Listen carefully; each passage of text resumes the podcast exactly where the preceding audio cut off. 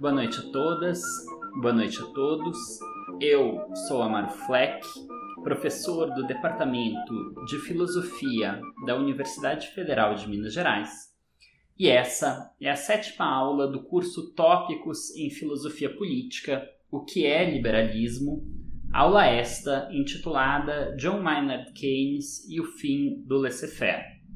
A aula de hoje está dividida em três blocos. O primeiro bloco, apenas uma introdução, trata do posicionamento político de John Maynard Keynes e é intitulado Entre Liberais e Trabalhistas.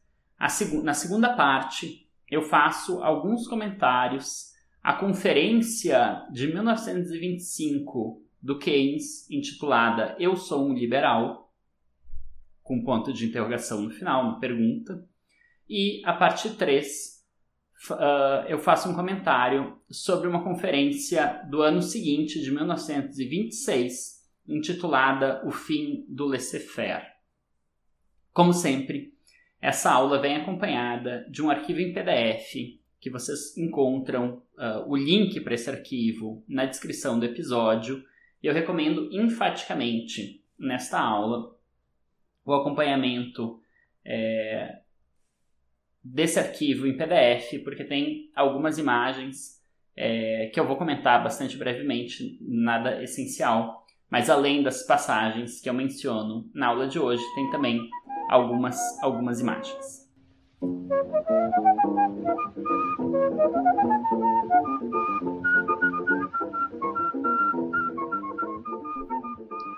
entre liberais e trabalhistas. John Maynard Keynes considerava a si mesmo um liberal progressista e, durante um tempo, ele foi próximo do Partido Liberal. A conferência, essa conferência que a gente vai comentar na segunda parte, de 1925, no entanto, já demonstra uma forte insatisfação com os rumos que estava tomando o partido. Não obstante, aos poucos Keynes foi se aproximando também do Partido Trabalhista, sem nunca aderir a ele. Em agosto de 1926, ele profere uma conferência, Liberalismo e Trabalhismo, no encontro do Partido Trabalhista Independente, uma corrente do Partido Trabalhista. Em 1929, ele contribuiu financeiramente tanto com a campanha do Partido Liberal quanto com a de alguns candidatos específicos do Partido Trabalhista. De acordo com seu biógrafo, Skidelsky, ele votou nos trabalhistas em 1935 e na campanha de 1945 é antes do Partido Trabalhista que adere a Keynes do que o contrário, a ponto de o autor do manifesto do partido ter declarado que o manifesto do Partido Trabalhista da campanha de 1945 era basicamente Beveridge mais Keynes mais socialismo. Tal aproximação não significa qualquer simpatia por parte de Keynes para com o socialismo. O seu ideal sempre foi o de um capitalismo reformado, de um capitalismo corrigido de seus próprios excessos que acabariam, esses excessos, deixados por si mesmos, conduzindo a uma crise cada vez mais generalizada. Então, Keynes, no texto Liberalismo e Trabalhismo, de 1926, uma conferência que ele proferiu para o Partido Trabalhista Independente, para a corrente do Partido Trabalhista Independente, que era uma corrente do Partido Trabalhista, ele declara o seguinte: cito Keynes. A maioria dos liberais ativos nos dias de hoje Embora prontos, nesta ocasião, para votar no trabalhismo e agir com o trabalhismo, não se sentem confortáveis ou sinceros, ou mesmo no lugar, como membros plenos do Partido Trabalhista. Pegue meu próprio caso. Tenho certeza de que sou menos conservador em minhas inclinações do que a média do eleitor trabalhista. Em minha mente, imagino ter brincado com possibilidades de mudanças sociais maiores do que as atuais filosofias de, digamos, o Sr. Sidney Webb, o Sr. Thomas ou o Sr. Watley. A república da minha imaginação fica na extrema esquerda do espaço celestial. Mesmo assim, Sinto que minha verdadeira casa, desde que ofereçam um teto e um piso, ainda está com os liberais. Fecha citação. Essa passagem é curiosa, porque ao mesmo tempo que o Keynes declara uma simpatia pelo Partido Trabalhista, ou seja, diz que está pronto para votar no Partido Trabalhista, e diz que há, ao menos em termos uh, imaginativos, ele se vê na extrema esquerda do espaço celestial, ainda assim ele insiste que só se sente em casa no Partido Liberal e que ele se considera claramente um liberal. Então, isso mostra exatamente a posição que o Keynes uh, se situa nos debates ao longo aí das décadas de 20, 30 e 40. Ele é um liberal com inclinações trabalhistas. Ele é alguém que, por sua posição, não simpatiza de modo algum com o socialismo, mas aceita ver com interesse as versões mais moderadas do trabalhismo britânico e acredita que coalizões são possíveis num prazo uh, mais curto, né? no tempo presente, no então tempo presente. Keynes foi um economista já imensamente reconhecido durante a sua própria vida, desempenhando funções importantes ao longo de diversos governos. Então, ele teve uma atuação destacada já no Tratado de Versalhes, em 1919, depois uma muito mais importante no Acordo de Bretton Woods, em 44, e no evento do Fundo Monetário Internacional, em 1946. Quando Keynes uh, falece em 1946, ele já é considerado provavelmente como o economista mais importante do mundo, o mais influente do mundo. Né? Então, ele, ao longo da sua própria vida, ele foi visto como um economista excepcional né? e muito importante. De onde vem essa importância? Bom, o Keynes, ao criticar o laissez-faire e economia clássica, sugeriu que os governos precisavam conter as crises por meio de políticas fiscais contracíclicas, que consiste, basicamente, em reduzir e aumentar, quando necessário, as taxas de juros e os impostos, ou seja, reduzir as taxas de juros e diminuir os impostos quando uh, se estava numa situação de recessão ou de baixo crescimento, e aumentar os impostos e aumentar as taxas de juros quando se encontra em uma situação de grande crescimento, para justamente fazer uma poupança uh, governamental para ter recursos para atuar em momentos de crise. Mais tarde, ele acrescentou essas políticas fiscais contracíclicas a defesa de um uso intensivo de investimentos públicos em tempos de recessão, algo que foi levado a cabo tanto no pós-guerra europeu quanto no New Deal norte-americano. E daí vem boa parte da fama do Keynes. Por isso, Keynes é muitas vezes associado à defesa de um Estado forte, o que não é exatamente o caso. Ele foi, por assim dizer, agnóstico quanto à questão do tamanho ideal do Estado ou do governo. Isso é, ele não defende nem um Estado fraco, nem um Estado forte, nem um Estado mínimo, nem um Estado máximo. Ele acha que é uma questão de ocasião determinar qual o tamanho uh, mais adequado do Estado, mas ele defende claramente que o Estado tem as ferramentas necessárias para atenuar as crises econômicas e que é pouco sábio não utilizar essas ferramentas quando isso é necessário. E isso era muito necessário nas décadas de 20 e de 30.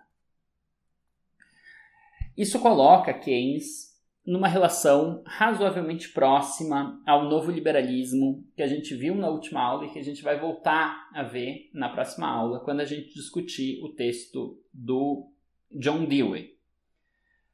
Eu gostaria de fazer um.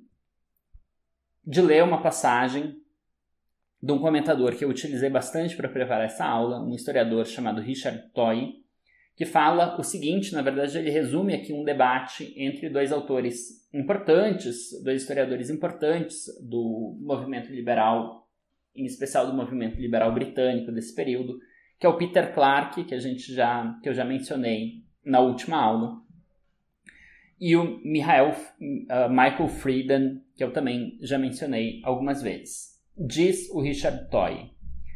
Peter Clark argumentou que os pilares do novo liberalismo estavam nas bases do pensamento político de Keynes.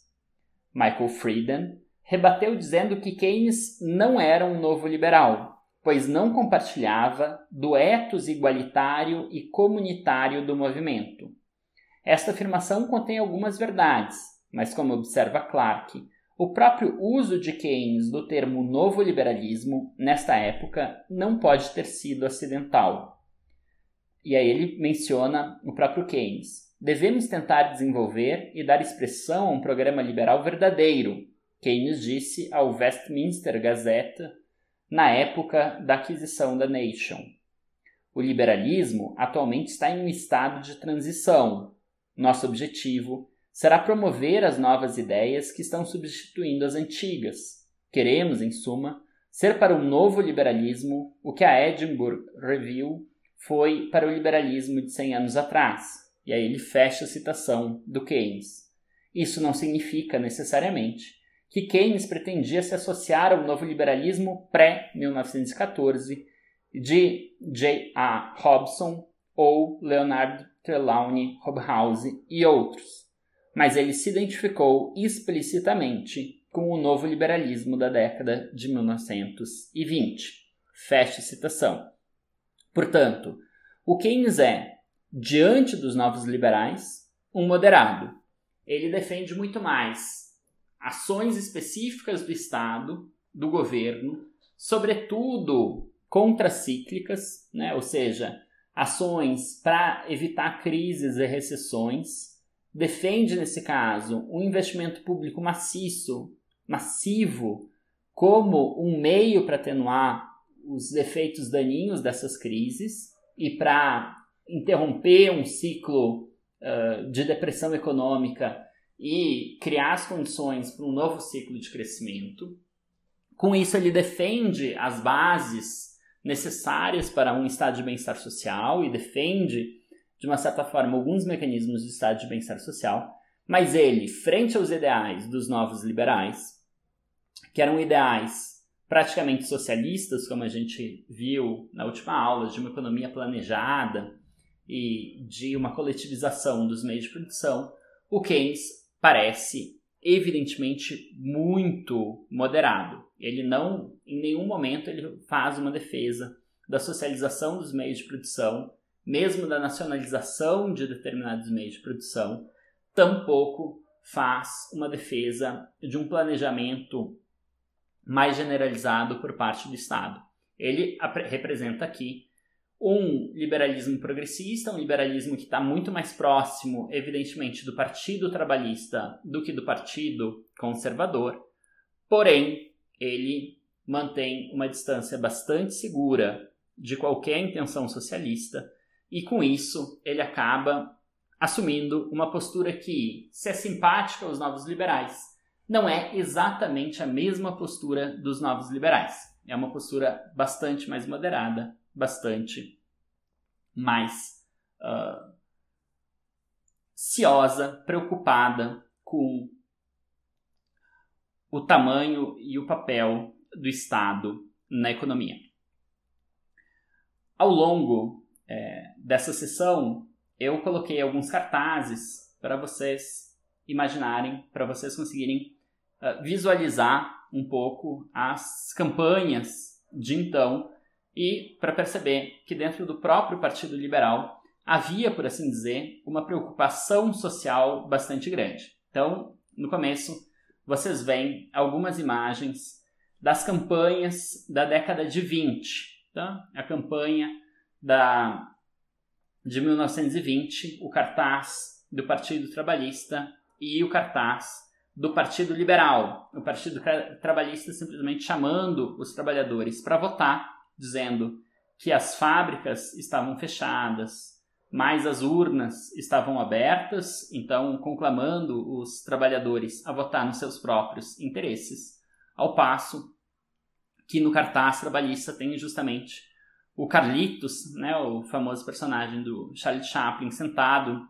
na beira de uma porta, no portal de uma, de um, de uma residência, escrito: dê a ele a chance de trabalhar outra vez, vote liberal para dominar o desemprego, para superar o desemprego. Né? Então, claramente apontando para uma política é, de pleno emprego, né? ou uh, de criação de empregos.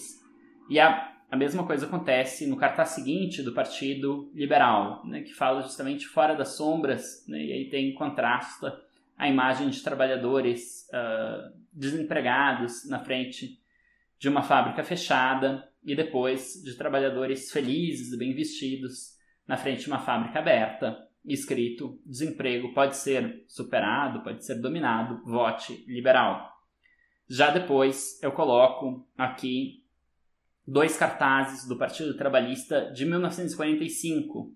O primeiro, que uma senhora escrito, né, ela trabalhou por você, agora é hora de trabalhar por ela, mas brincando aqui justamente com o trabalhar, né, labor, que pode ser tanto né, o ato de trabalhar quanto o nome do partido, do Partido Trabalhista, né, o, o Party. Então, é a vez né, de votar trabalhista por ela, e aí dizendo que o Partido Trabalhista apoia pensões decentes, e depois né, um, um cartaz falando né, do Partido Trabalhista para a Prosperidade, falando do controle nacional da indústria, uh, significaria um escopo maior para técnicos, administradores e gerentes. Então, justamente isso levaria para uma maior prosperidade. Entre os dois cartazes de 45, mais um cartaz do Partido Liberal dos anos 20, onde aparece um, um, um trabalhador né, uh, batendo um prego escrito ataque à pobreza, né, a política liberal. Então, a política liberal seria de combater a pobreza, é, lembrando né, que o Partido Liberal estava declinando força, estava disputando os votos com o Partido Trabalhista e que, se ele tinha ainda um peso muito forte na década de 20, em 1940, esse peso do Partido Liberal britânico já tinha diminuído muito. E o Partido Liberal, então, estava às sombras né, do partido, ou bem do Partido Trabalhista, em geral do Partido Trabalhista, ou bem em determinadas situações, em alianças esporádicas com o Partido Conservador.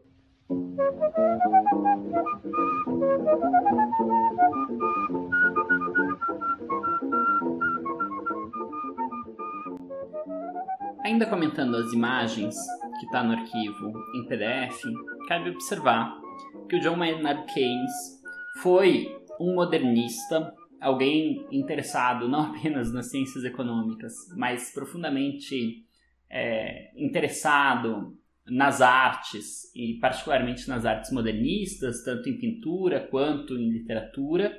Ele fez parte de um grupo modernista, de um círculo modernista britânico que chamava o Círculo de Bloomsbury, que reuniu aí uma, uma série de figuras proeminentes uh, do modernismo britânico. E por causa disso, justamente ele tem alguns retratos bastante interessantes. É, e eu coloco aqui, notadamente, os três mais conhecidos, né, de, de pintores, uh, retratos que pintores fizeram dele, todos os pintores, no caso, desse mesmo círculo de Bloomsbury. O primeiro é um quadro do Duncan Grant, que foi pintado provavelmente em 1908, é a imagem da capa dessa aula. Depois, uma imagem do Gwen Haverat, também provavelmente de 1908. E a terceira é também do Duncan, Grant, mas uma década posterior, de 1917. Então, Keynes tem aí é, uma série de quadros em que ele aparece, é retratado é, por pintores modernistas britânicos. E o motivo é justamente esse. Ele era um modernista, ele, tá, ele viveu intensamente é, esse grupo, esse círculo de Bloomsbury. Pois bem, passemos agora ao exame da conferência Eu Sou um Liberal, de 1925. O Keynes moveu-se, como a gente viu na primeira parte, ao longo de sua carreira, de uma posição de simpatizante distanciado do Partido Liberal na década de 10 e 20, para uma posição de simpatizante bastante crítico, bastante distanciado do Partido Trabalhista, desde o final da década de 20 até sua morte em 1946. O ensaio Eu Sou um Liberal foi apresentado na Liberal Summer School, então considerado o principal evento de discussão do liberalismo britânico, em Cambridge, em agosto de 1925. Assim como o ensaio O Fim do Laissez-faire, que a gente vai comentar na segunda parte, na terceira parte dessa aula, Eu Sou um Liberal é visto como representante, né, como um ensaio que representa o estágio de transição entre uma postura liberal tradicional favorável ao livre comércio, e a defesa nada ortodoxa de políticas anticíclicas e intervencionistas que caracteriza seu pensamento maduro. Não obstante, a recepção da apresentação de Keynes, a recepção no evento, quer dizer, as pessoas que ouviram essa conferência, uh, ficaram muito impressionadas, em especial com a parte relativa às questões sexuais que foi vista como escandalosa por parte da audiência. O Keynes inicia o seu discurso afirmando que não se sente atraído por nenhum partido e que, portanto, lhe resta escolher o que desgosta menos. Ele rechaça o Partido Conservador. De acordo com ele, tal partido não oferece nem consolo intelectual nem espiritual, não promove nem o meu interesse pessoal, nem o bem público. O Partido Trabalhista parece melhor, mas é um partido de classe e a classe não é a minha, ele diz. Ao mesmo tempo que ele afirma que a guerra de classes me encontrará ao lado da burguesia educada. Ademais, o Partido Trabalhista não é controlado de forma autocrática e, por isso, parte do controle recai na extrema esquerda do partido, que Keynes designa como o partido da catástrofe. Assim, ele conclui: inclino-me a acreditar que o Partido Liberal ainda é o melhor instrumento de progresso futuro, se ao menos tiver uma liderança forte e o programa certo. Fecha citação. Porém, todos os três partidos lidam com questões ultrapassadas e ainda não se atentaram às novas questões. A partir de então, Keynes lida com cinco tipos de questão que indicariam justamente o futuro de um programa correto para o Partido Liberal. A primeira diz respeito a questões relativas à paz, lembrando que se trata do período de entreguerras, que o Reino Unido tinha vivido há menos de uma década uma guerra imensa que foi a Primeira Guerra Mundial. Então, Keynes conclui: sejamos pacifistas ao máximo e isso significa ir na direção da arbitragem e do desarmamento. Quanto a questões de governo, o segundo tópico, ele fala em descentralizar e delegar onde pudermos, sem debilitar o princípio democrático ou a soberania última do parlamento. Isso é, o Keynes pensa que seria importante ter várias agências e mecanismos governamentais que não fossem controlados pelo próprio governo que tivessem alguma forma de autonomia que, uh, e independência. Quanto às questões relativas ao sexo, Keynes sugere que novas questões que estão emergindo, que essas são novas questões que estão emergindo na arena pública e que tendem a desempenhar uma função cada vez mais importante nesses debates. E que o Partido Liberal deve discutir isto de forma aberta e sábia, Keynes defende o controle de natalidade e a reforma do divórcio, tomando partido ao lado das mulheres contra aquilo que ele intitula de a mais intolerável das tiranias. Em questões relativas a drogas, o quarto ponto, ele fala de uma, né, ele se coloca numa posição de descrença na efetividade da proibição de bebidas alcoólicas e de apostas que tinham sido políticas do próprio Partido Liberal nas décadas anteriores, ao mesmo tempo em que ele sugere uma legislação tolerante, eh, entendendo que os seres humanos vão buscar alguma fuga nas drogas e considerando drogas aí evidentemente, é, também as bebidas alcoólicas.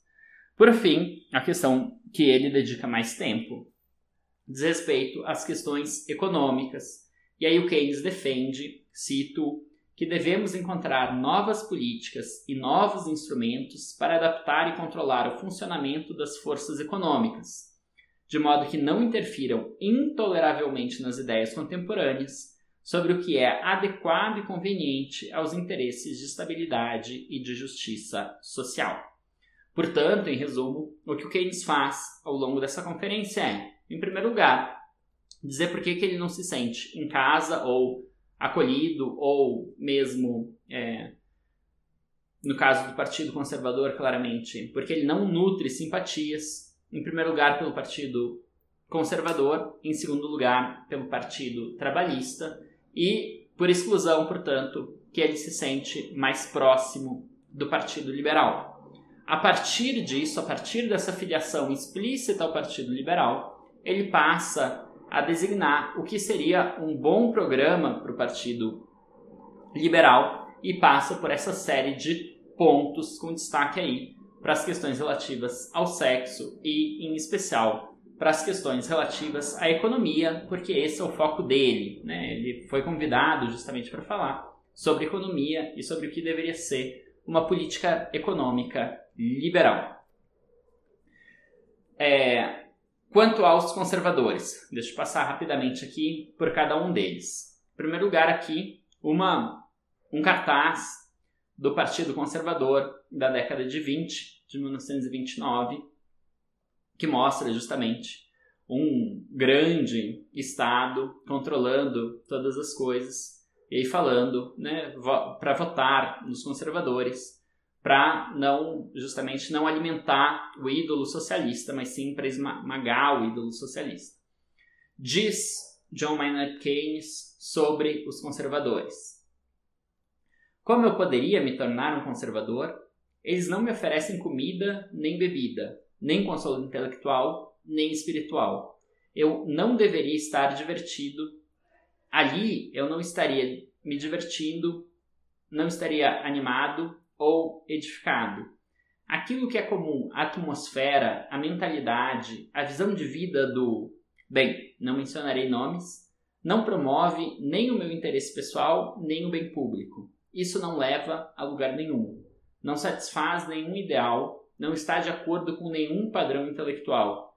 Sequer é seguro ou planejado para preservar dos espalhadores o grau de civilização que já alcançamos. Fecha citação e já inicio uma nova. O Partido Conservador deve se preocupar com a evolução da versão ao capitalismo individualista, adaptado à mudanças progressiva, à mudança progressiva das circunstâncias. A dificuldade é que os líderes capitalistas no centro financeiro, a City, e no parlamento são incapazes de distinguir entre novas medidas para salvaguardar o capitalismo daquilo que chamam de bolchevismo, se o capitalismo antiquado fosse intelectualmente capaz de se defender, ele não seria desalojado por muitas gerações. Mas felizmente para os socialistas, há poucas chances disso acontecer. Fecha citação. E aí uma última menção ainda do Keynes aos conservadores. Por um lado, o conservadorismo é uma entidade bem definida, com uma direita de obstinados para lhe dar força e paixão e uma esquerda daquilo que se pode chamar de o melhor tipo de livre-cambistas, educados, humanos e conservadores, para emprestar respeitabilidade moral e intelectual ao partido. Fecha citação. Alguns comentários aqui. Em primeiro lugar, fica muito claro que o Keynes não se sente atraído pelo Partido Conservador, ele acha as discussões enfadonhas no Partido Conservador, ele acha né, que não tem ali alimento para o espírito dele, enfim, né, que nada atrai ali. Ao mesmo tempo, ele reconhece que o Partido Conservador está dividido entre um grupo de obstinados, que justamente ele não tem, com os quais ele não tem simpatia nenhuma, e um grupo de livres, livre-cambistas, de defensores do livre mercado, que são educados e que são conservadores e que estariam justamente aí né, de vez em quando entrando no grupo dos liberais, de vez em quando voltando para o partido, partido Conservador. A própria figura do Winston Churchill é uma figura que cabe exatamente nesse núcleo, ou seja, de alguém que ora está no Partido Conservador, ora no liberal, mas que né, é a parte, digamos, do liberalismo que é muito mais que está no liberalismo simplesmente porque é adepta do livre mercado e que por isso volta e meia, quando o liberalismo assume uma postura mais progressista, volta para os conservadores.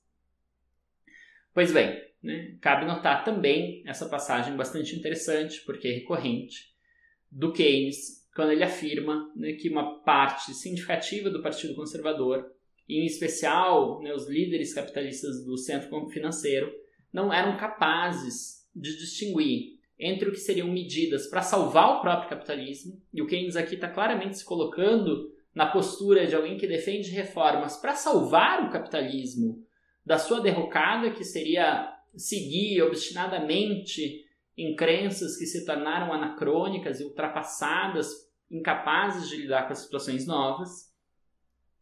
E ele acusa né, o centro financeiro, os líderes capitalistas aí pertencentes ao Partido Conservador, de não conseguir identificar o que, que são reformas para salvaguardar o capitalismo, para corrigir o capitalismo dos seus excessos e garantir uma permanência do capitalismo, de um bolchevismo, de uma liderança socialista que quer superar e ultrapassar o próprio capitalismo. Né? Que essa cegueira dos líderes conservadores, essa incapacidade dos líderes conservadores de aceitarem reformas maiores dentro, no interior do capitalismo era uma das coisas que poderia contribuir para a derrocada do próprio capitalismo.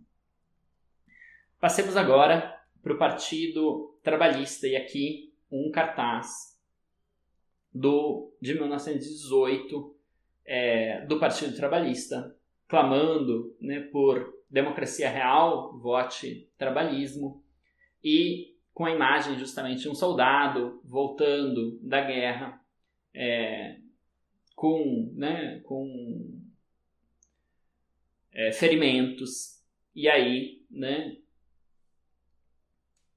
o Partido Trabalhista está demandando justiça para o soldado, né, que ele não seja mandado para uma casa de trabalho, que ele não né, uh, que ele receba uma pensão muito mais, né, nessa, nesse caso, de ferimentos ou de ter se tornado incapaz para o trabalho.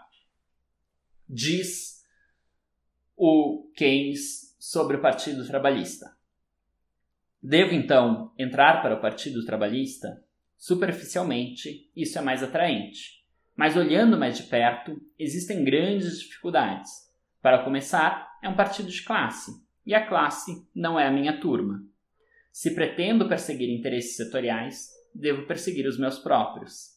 Quando se trata da luta de classes como tal, meu patriotismo locais e pessoais, como os de todos os outros, exceto de alguns zelosos desagradáveis, estão ligados ao meu próprio ambiente.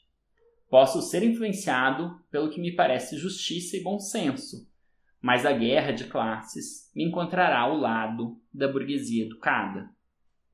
Mas, acima de tudo, não acredito que os elementos intelectuais do Partido Trabalhista algum dia exercerão um controle adequado. Muitas coisas sempre serão decididas por aqueles que não sabem de jeito nenhum do que estão falando. E se, o que não é improvável, o controle do partido fosse tomado por um círculo interno autocrático, esse controle será exercido no interesse da extrema esquerda, a parte do Partido Trabalhista, que designarei como Partido da Catástrofe. Fecho citação, mas já abro mais uma.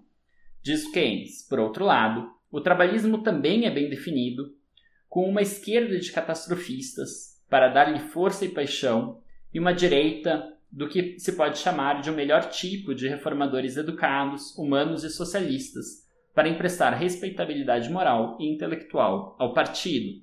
Fecha citação. Então, o Keynes se sente atraído pela direita do Partido Trabalhista, que são de reformadores uh, gradualistas, que querem fazer reformas pequenas né, e, e gradativamente e ampliando essas reformas até se chegar no socialismo.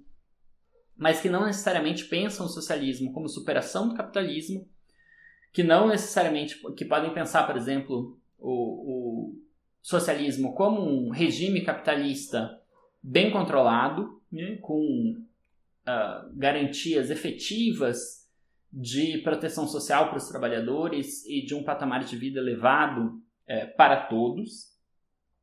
Ele simpatiza com esse lado direito, mas ele não gosta nem um pouco, não tem, nutre nenhuma simpatia por o que ele chama de uma esquerda de catastrofistas que estão apenas tentando fazer uh, levar ao final do capitalismo e criar uma situação revolucionária.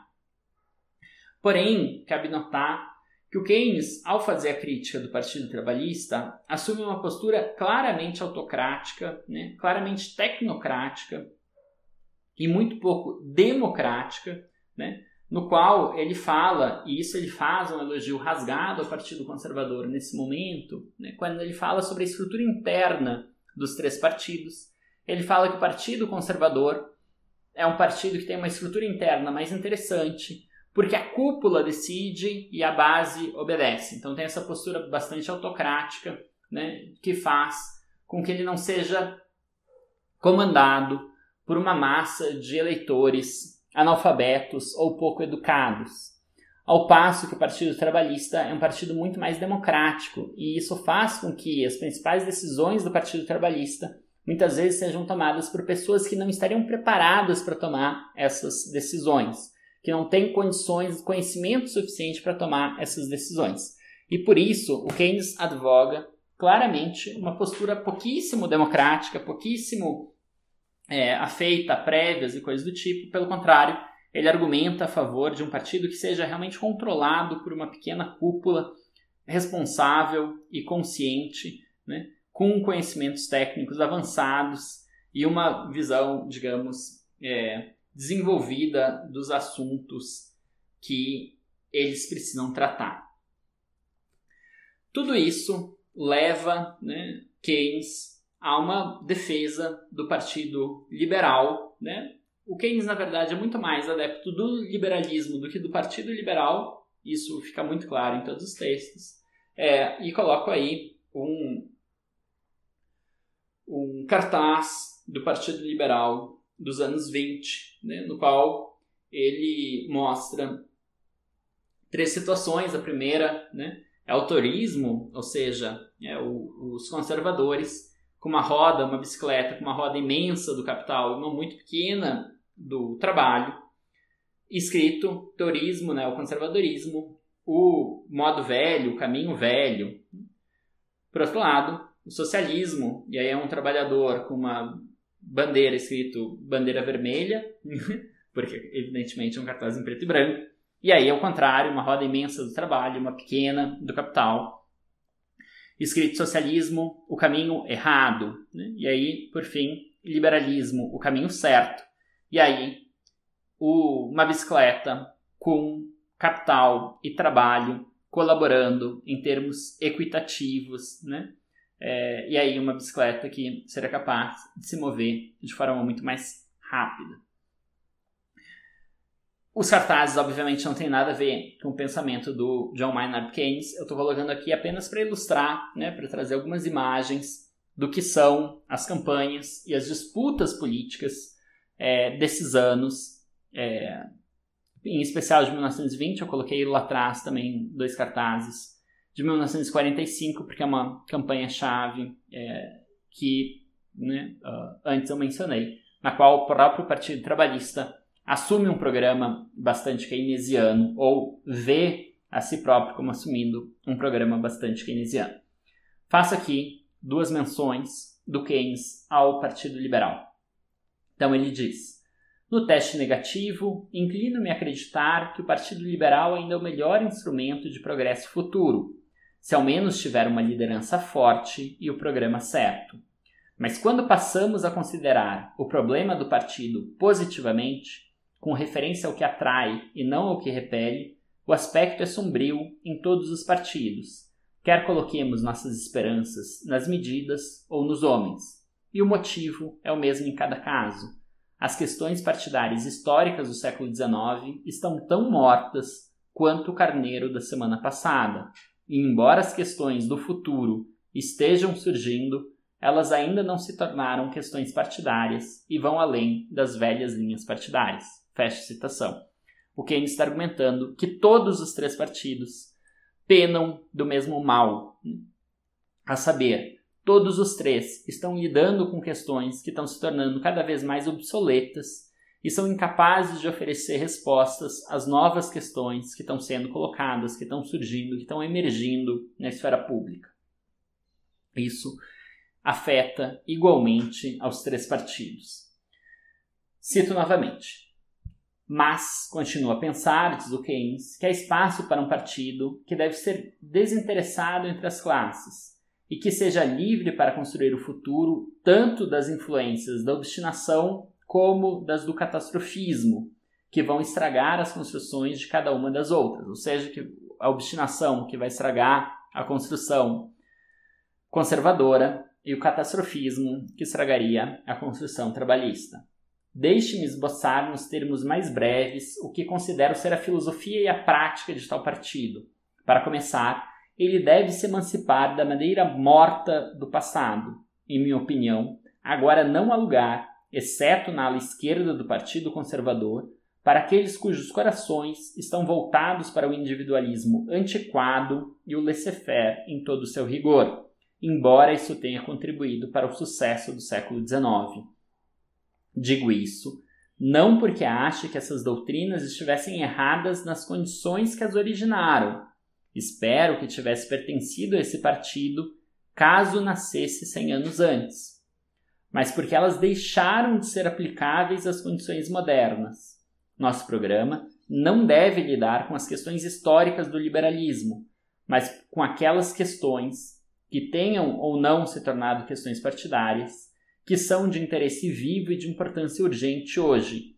Devemos correr riscos de impopularidade e escárnio. Então nossas reuniões atrairão multidões e nosso corpo será infundido de força. Feche citação. Portanto, o Keynes argumenta que não há mais espaço para uma defesa liberal do laissez-faire, do livre comércio, tal como foi proposto no século XIX é preciso que o Partido Liberal abandone a crença no laissez-faire, que deixe essa crença apenas para a ala mais progressista do Partido Conservador.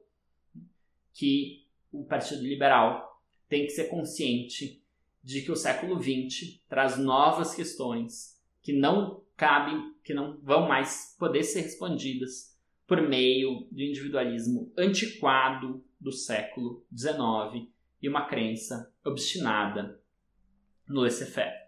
A gente já vai voltar a isso. Antes, passemos para as questões sexuais, que foi o motivo da polêmica relativa né, na recepção dessa palestra, dessa conferência, no encontro dos partidários liberais.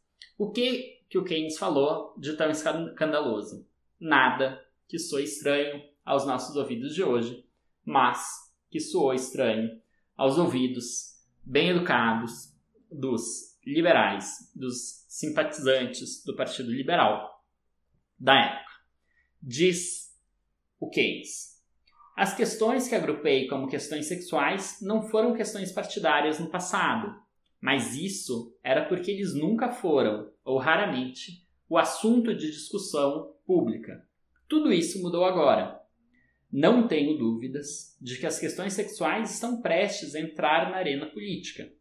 O controle da natalidade e o uso de anticoncepcionais, as leis do casamento, o tratamento de crimes e anormalidades sexuais, a posição econômica das mulheres, a posição econômica da família, em todas essas questões, o estado da lei e da ortodoxia existente ainda é medieval, no geral sem contato com a opinião e a prática civilizada e com aquilo que os indivíduos, educados e não educados, dizem uns aos outros em particular.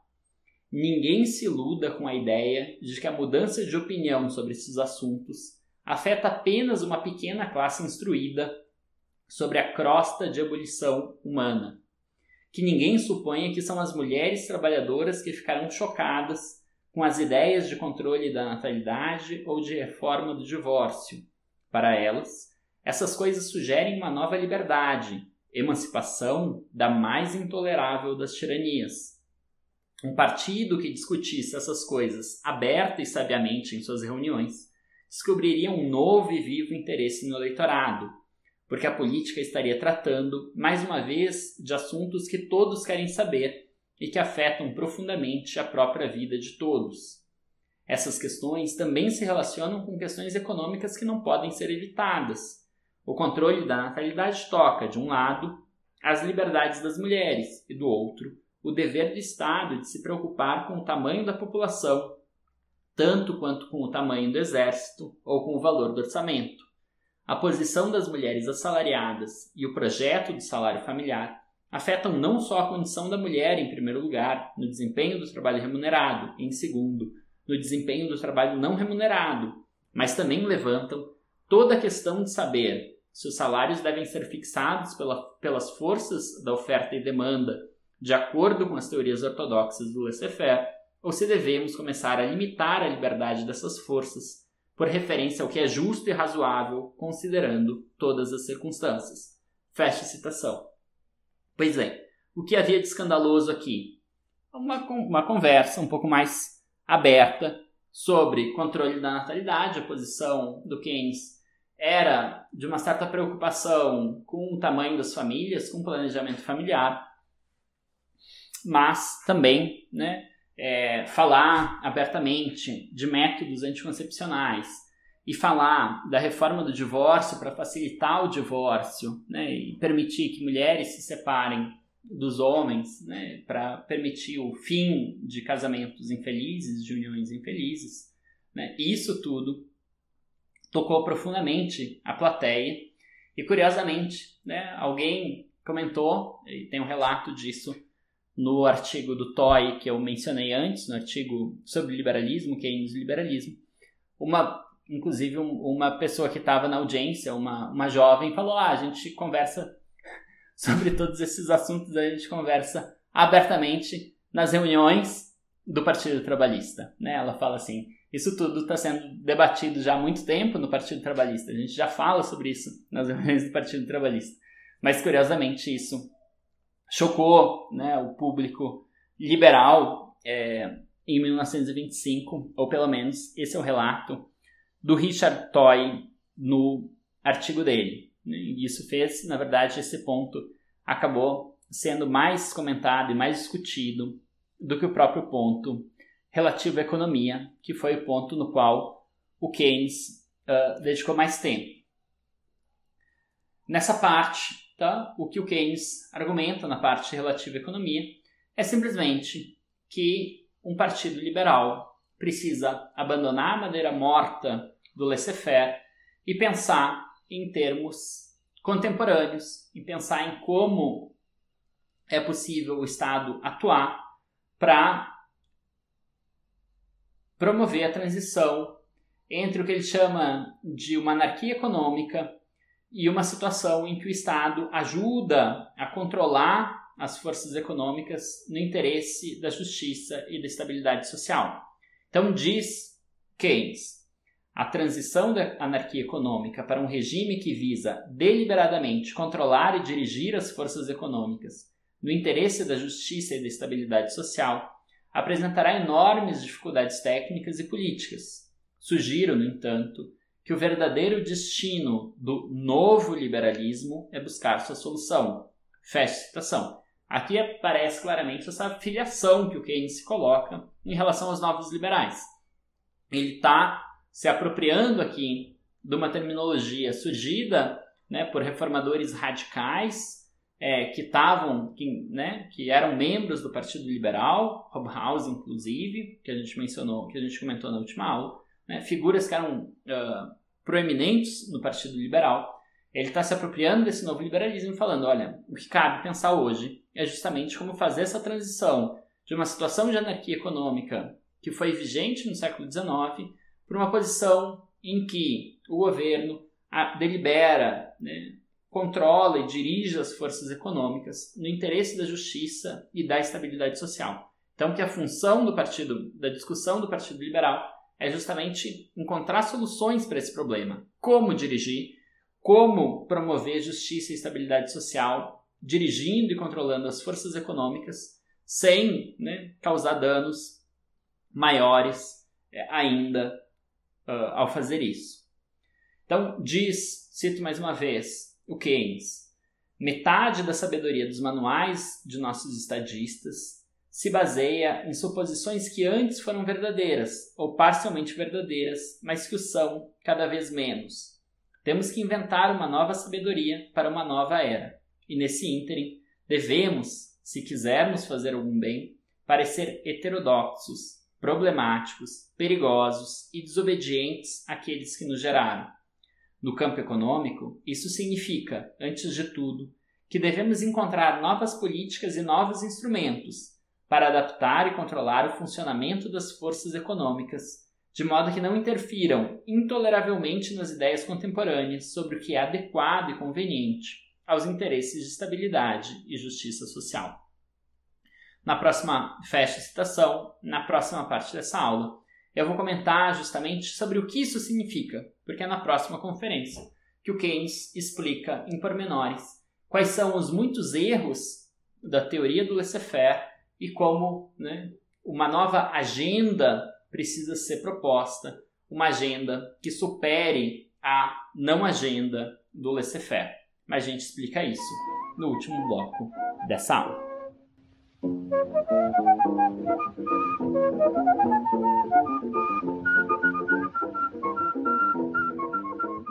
Passemos agora comentário à conferência O Fim do Laissez-faire, que foi proferida em 1926.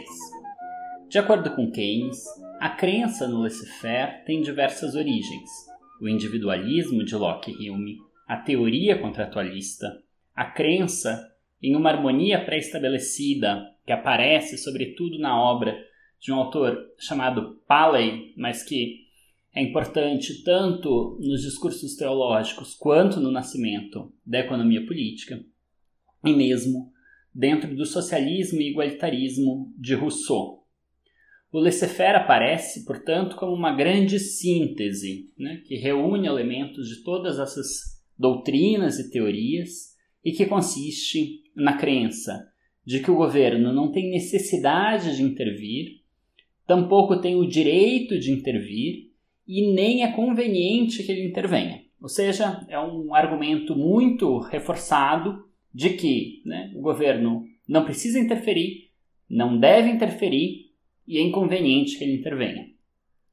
Assim, a doutrina conciliava o individualismo dos filósofos com a crença em uma harmonia pré-estabelecida, em uma harmonia dos interesses privados e públicos que vinha dos economistas e dos teólogos, mas também com uma percepção generalizada da inépcia dos governantes.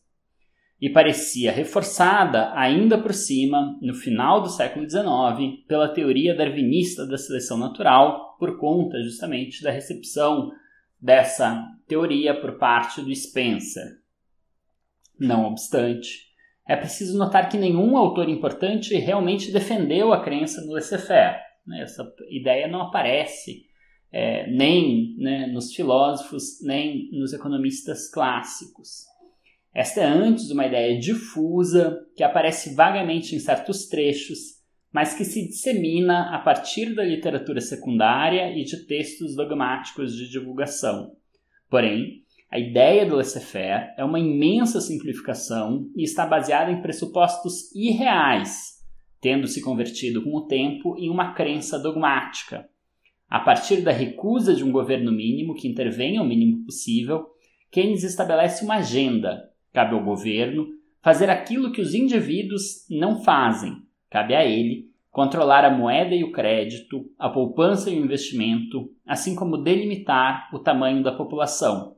Isto permitiria administrar sabiamente o capitalismo, reformá-lo para as novas condições sociais. Passo agora a comentar algumas passagens específicas da conferência. em primeiro lugar, sobre as origens da teoria do laissez-faire. Diz assim o Keynes.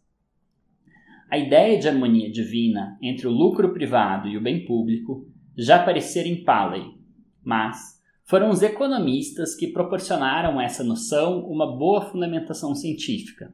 Suponhamos que, pelo funcionamento de leis da natureza, indivíduos esclarecidamente voltados para seus próprios interesses sempre tendam, em condições de liberdade, a promover simultaneamente o interesse geral. Nossas dificuldades filosóficas ficam resolvidas, pelo menos para o homem prático, o que pode, então, concentrar seus esforços na garantia das necessárias condições de liberdade. A doutrina filosófica de que o governo não tem o direito de intervir e a doutrina divina de que ele não tem necessidade de interferir acrescenta-se uma prova científica de que sua interferência é inconveniente. Fecho citação e já abro uma segunda. O individualismo dos filósofos políticos tendia para o laissez-faire. A harmonia divina ou científica, conforme o caso, entre o interesse particular e a vantagem política também tendia para o laissez-faire. Mas, acima de tudo, a inépcia dos administradores públicos contribuiu muito para levar o homem prático no laissez-faire. Um sentimento que, de maneira alguma, desapareceu. Quase tudo que o Estado fizesse, além de suas funções mínimas, no século XVIII, era ou parecia injurioso ou sem êxito. Por outro lado, o progresso material entre 1750 e 1850 veio da iniciativa individual, e quase nada ficou a dever à influência intervencionista da sociedade organizada como um todo. Assim, a experiência prática reforçava os raciocínios a priori. Fecha citação. O que o Keynes está defendendo aqui é que a ideia de um laissez-faire, ou seja, de deixar né, com que cada agente econômico haja da forma mais livre possível, sem que o governo intervenha estabelecendo e regulando o comércio e a produção das mercadorias. Essa ideia se dissemina, mas se dissemina porque encontra um terreno favorável para sua disseminação, para sua dispersão na obra aí quase geral do, de uma imensa gama de teóricos dos séculos XVI, XVII e XVIII. Encontra um solo fértil nas teorias contratualistas, encontra um terreno propício no, na ética utilitarista, encontra espaço no discurso econômico emergente, assim como encontra espaço em concepções teológicas em voga, e tudo isso contribui para que essa tese ganhe um certo sentido de obviedade, né? se torne trivial de tão verdadeira. No entanto, né, como o Keynes vai mostrar mais para frente, isso tudo é muito mais um, uma crença disseminada, mas sem base uh, nenhuma, né, sem uma base de justificação nenhuma, do que propriamente uma teoria bem elaborada.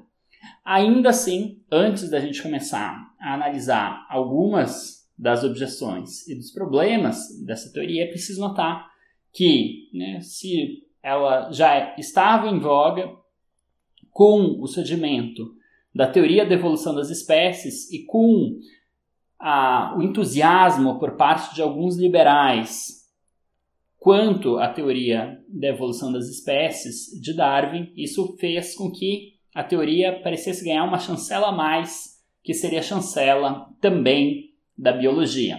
Diz assim o Keynes. Os economistas ensinavam que a riqueza, o comércio e a maquinaria provinham da livre competição e que a livre competição construíra Londres. Contudo, os darwinistas puderam avançar um pouco mais. Segundo eles, o próprio homem resultara da livre concorrência. O olho humano não era mais a demonstração de um desígnio capaz de coordenar milagrosamente e da melhor maneira todas as coisas. Ele era a suprema realização do acaso, funcionando sob condições de livre concorrência e de laissez-faire. O princípio de sobrevivência do mais apto poderia ser encarado como uma ampla generalização da economia ricardiana. À luz dessa síntese, as interferências socialistas tornaram-se não apenas ineficientes, mas ímpias, como se fossem calculadas para retardar o movimento progressivo do poderoso progresso pelo qual nós, como Afrodite, tínhamos emergido do lado primitivo do oceano. Fecha citação. Ou seja, hum, o Darwin parecia aqui chancelando novamente uma teoria. Evidentemente, uma certa interpretação, como a gente viu na aula sobre Spencer, uma certa interpretação muito problemática, muito complicada da teoria da evolução das espécies, porque a teoria da evolução das espécies, na verdade, não, não diz respeito exatamente a isso. Né? Quer dizer, não é uma defesa da competição como o melhor meio de se gerar o progresso e o desenvolvimento, como parece por essa recepção spenceriana da obra de Darwin. Ainda assim, é importante notar né, que uma teoria que já tinha um certo ar de obviedade parece se tornar, ganhar ainda uma última comprovação científica, e isso tudo contribui para a disseminação e dispersão dessa teoria. Porém, como nota o Keynes, isto é, cito, o que se supõe que os economistas tenham dito. Nenhuma doutrina desse tipo pode realmente ser encontrada nos escritos dos autores mais importantes. A linguagem dos economistas prestava-se à interpretação do laissez-faire, mas a popularidade da doutrina deve ser atribuída aos filósofos políticos da época para os quais ela convinha, mais do que os economistas políticos.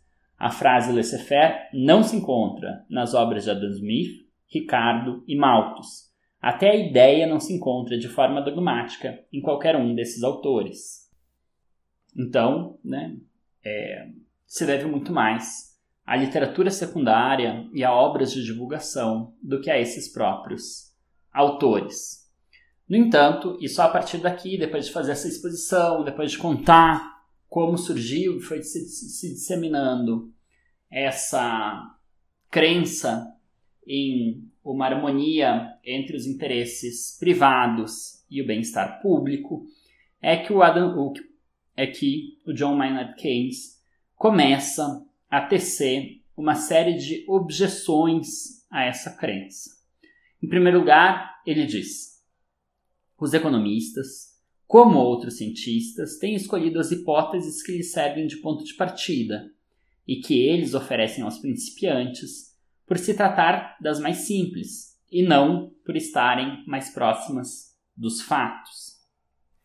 Em parte por esta razão, mas em parte admito, porque tinham sido condicionados pelas tradições da disciplina, eles têm começado por supor um estado de coisas no qual a distribuição ideal dos recursos produtivos pode ser conseguida através de indivíduos que agem de maneira independente, pelo método de ensaio e erro, de tal maneira que os indivíduos que se movimentam na direção correta destruirão, pela competição, aqueles que se movimentam na direção errada. Isso implica que não deve haver perdão ou proteção para os que empatam seu capital ou seu trabalho na direção errada este é um método para levar ao topo os negociantes melhor sucedidos, mediante uma luta cruel pela sobrevivência, que seleciona os mais eficientes através da falência dos menos eficientes. Não se leva em conta o custo da luta, mas apenas os lucros do resultado final, que se supõe serem permanentes. Como objetivo é colher as folhas dos galhos mais altos, a maneira mais provável de alcançá-lo é deixar que as girafas com os pescoços mais longos façam morrer a míngua as de pescoços mais curtos. Fecha a citação. Essa imagem aqui é muito boa, a imagem final que o Keynes sugere. Quer dizer, se trata de uma luta por uma concorrência, mas a concorrência pressupõe aqui um certo objetivo que não é questionado. No caso, né, se conseguir não um bem-estar generalizado, não um patamar de vida elevado, mas uma riqueza a maior possível, digamos assim, né? o que o Keynes compara com as folhas mais altas de uma árvore. E aí, para isso, né, se deixa então uma parcela muito significante, muito significativa da população passar necessidades básicas, ou mesmo né, falir e mesmo né, falecer por conta da ausência de condições de meios necessários para a subsistência apenas para né, que uma parcela consiga atingir a riqueza maior possível e isso, né, por causa de uma competição generalizada, uh, com a ideia de que isso levaria né, a um resultado melhor. Isso tudo é muito questionável, diz o Keynes. Cito mais uma passagem, e aqui ele faz uma enumeração de erros concretos da teoria do laissez-faire. Diz o Keynes: Assim como Darwin invocou o amor sexual, que age através da seleção sexual para favorecer a seleção natural pela competição, a fim de orientar a evolução por linhas desejáveis e eficientes, também o individualista invoca o amor ao dinheiro, agindo através da procura do lucro para ajudar a seleção natural e promover, na maior escala possível, a produção do que é mais desejado, mensurável pelo valor de troca.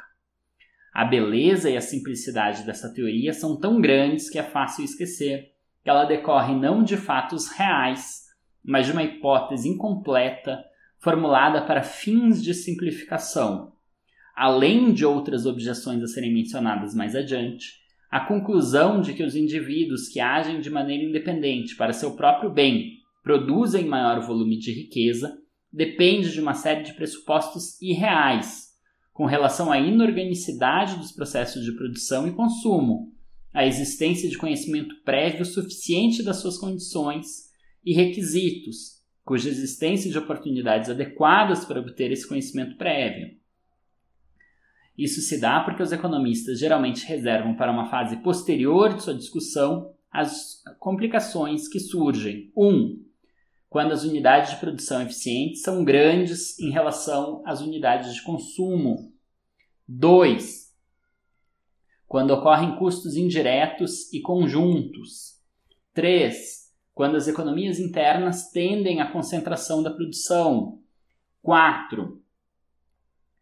Quando o tempo necessário para, ajustamento, para os ajustamentos é longo. 5.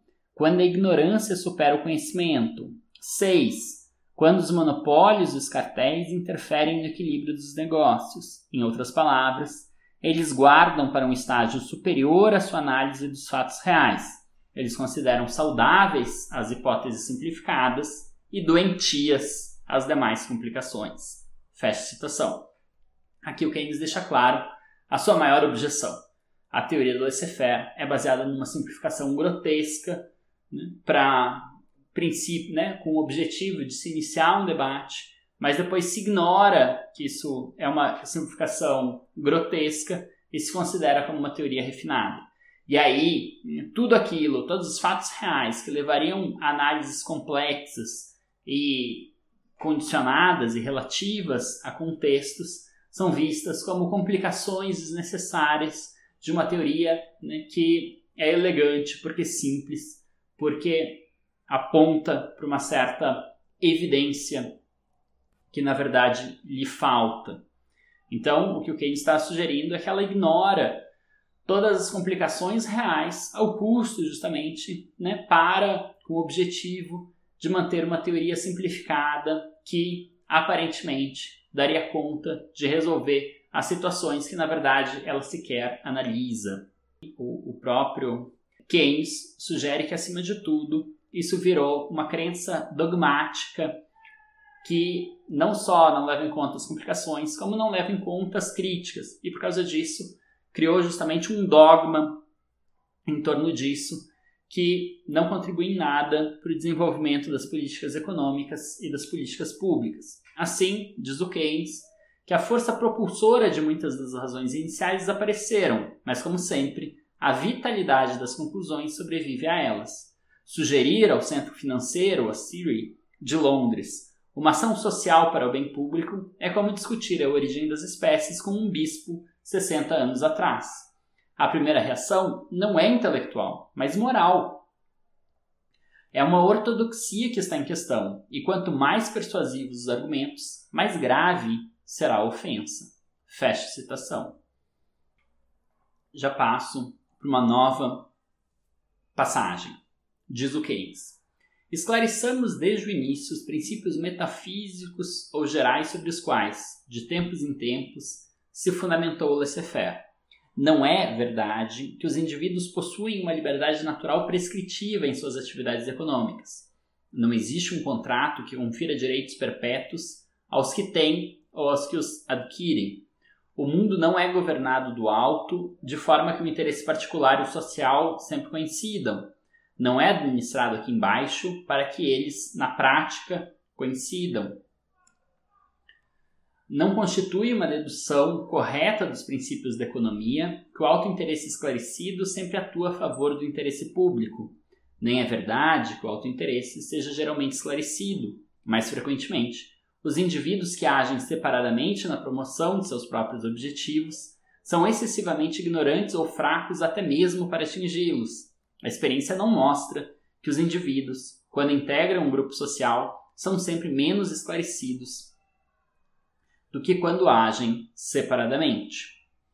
Fecha citação. Né? Então, aqui mais um elenco de razões para não levar tão a sério a teoria do laissez-faire, para desconfiar das conclusões que uma parte muito significativa dos economistas seguia então é, concluindo, né, uh, seguia então defendendo ainda no começo do século XX, ainda em meados da década de 20.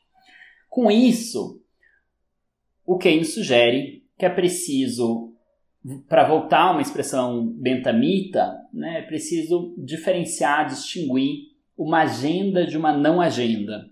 O que seria a agenda do Estado e do governo do que seria a não agenda do Estado e do governo.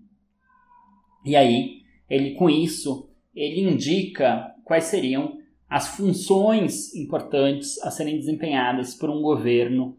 É, então, né, nas novas condições sociais e econômicas do entre guerras, né, do então pós Primeira Guerra na Europa. Diz o Keynes.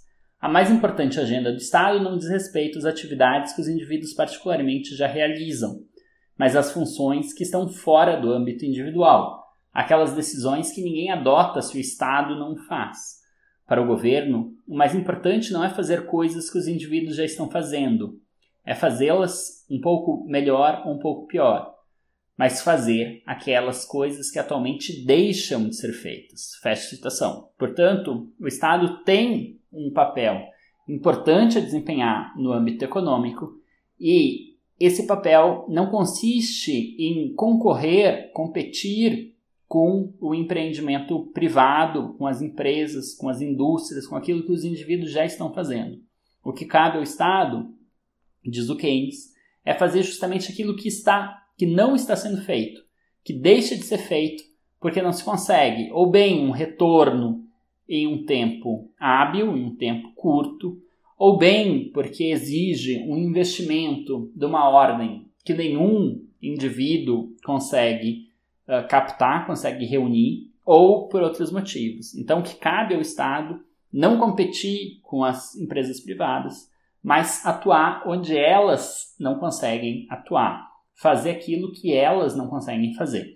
E aí o próprio Keynes dá três sugestões do que deveria compor uma agenda liberal de intervenção estatal, de ação estatal em meados do século XX diz o Keynes.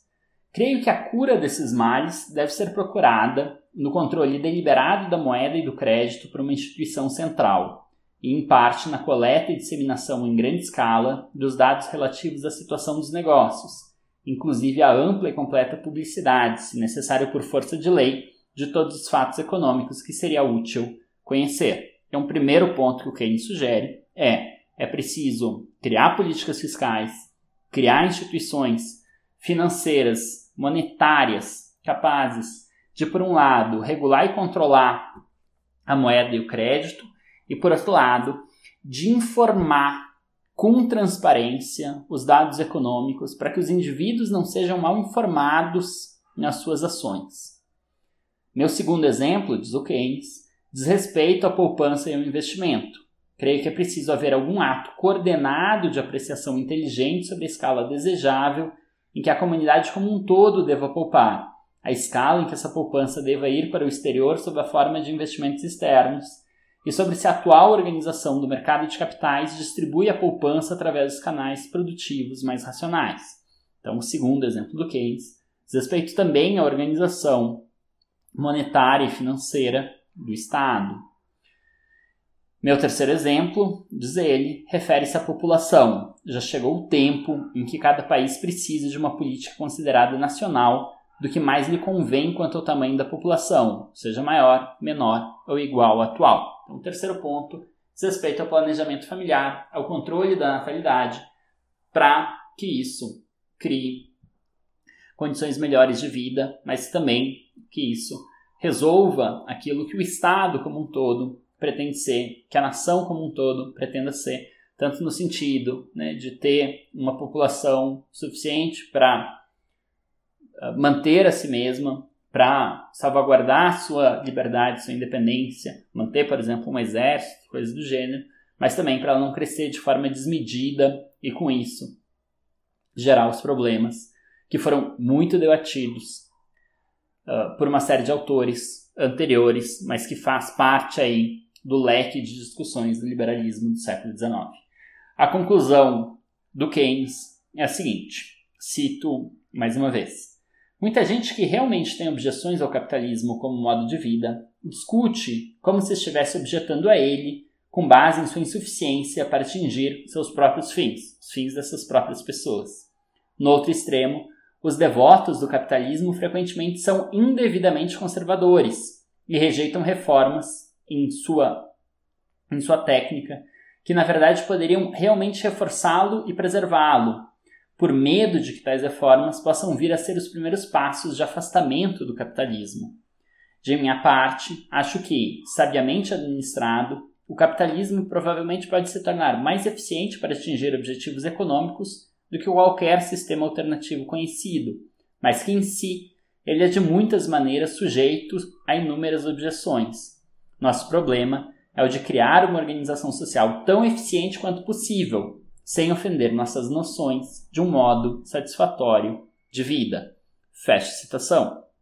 Portanto, aqui uma passagem na qual Keynes diz, com todas as letras, que ele não pretende de forma alguma substituir o capitalismo e que ele, inclusive, não, né, não tem grandes simpatias por esses que desejam substituir o capitalismo. Ele acha que o capitalismo pode ser um bom, um melhor sistema, o um mais eficiente, desde que regulado, desde que corrigido de seus excessos, desde que dirigido com alguma atenção, alguma parcimônia e com ferramentas habilmente desenvolvidas para tanto. É um erro por parte dos conservadores e defensores do capitalismo a luta contra as reformas, porque só as reformas seriam capazes de criar um capitalismo adequado para as novas condições um capitalismo que conseguiria sobreviver às suas crises. Ao mesmo tempo, ele deixa claro sua pouca simpatia por quem faz uma crítica mais enfática do modo de produção capitalista. Com isso, concluo a aula de hoje afirmando justamente que por meio de sua crítica ao laissez-faire e sobretudo pelo desenvolvimento de suas políticas macroeconômicas, a saber, a política fiscal mais o investimento público, Keynes esteve no centro dos debates que moldaram o estado de bem-estar social, tal como foi conhecido nas sociedades mais desenvolvidas ao longo do pós-guerra. Ao lado dos novos liberais, Keynes figura como um defensor da proteção social e da reforma do capitalismo, por certo que muito mais moderado do que os novos liberais, e mais moderado, evidentemente, do que os socialistas, mas ainda assim ao lado deles. E concluo com a citação mais conhecida do Keynes. Diz ele: Agora, no longo prazo, isso provavelmente é verdade. Mas esse longo prazo é um enganoso para os assuntos atuais. Ao longo prazo, todos estaremos mortos. Os economistas atribuem para si uma tarefa tão fácil quanto inútil, se só puderem dizer, durante a tempestade, que quando a tormenta passar, o oceano estará calmo outra vez. Fecha a citação. Com essa frase, o Keynes resume a sua crítica ao laissez-faire. Os economistas se dizem que o Estado não deve interferir e que a economia vai voltar em algum momento a superar suas crises e a restabelecer um ponto de equilíbrio e que, portanto, basta esperar esse ponto acontecer, bom, se os economistas dizem isso, não é preciso ciência econômica nenhuma, basta, afinal de contas, esperar. Isso é uma sabedoria tão geral quanto a do marinheiro, que atravessando uma tempestade diz: quando a tormenta passar, o mar vai voltar a ser calmo. Uma boa noite a todas e a todos.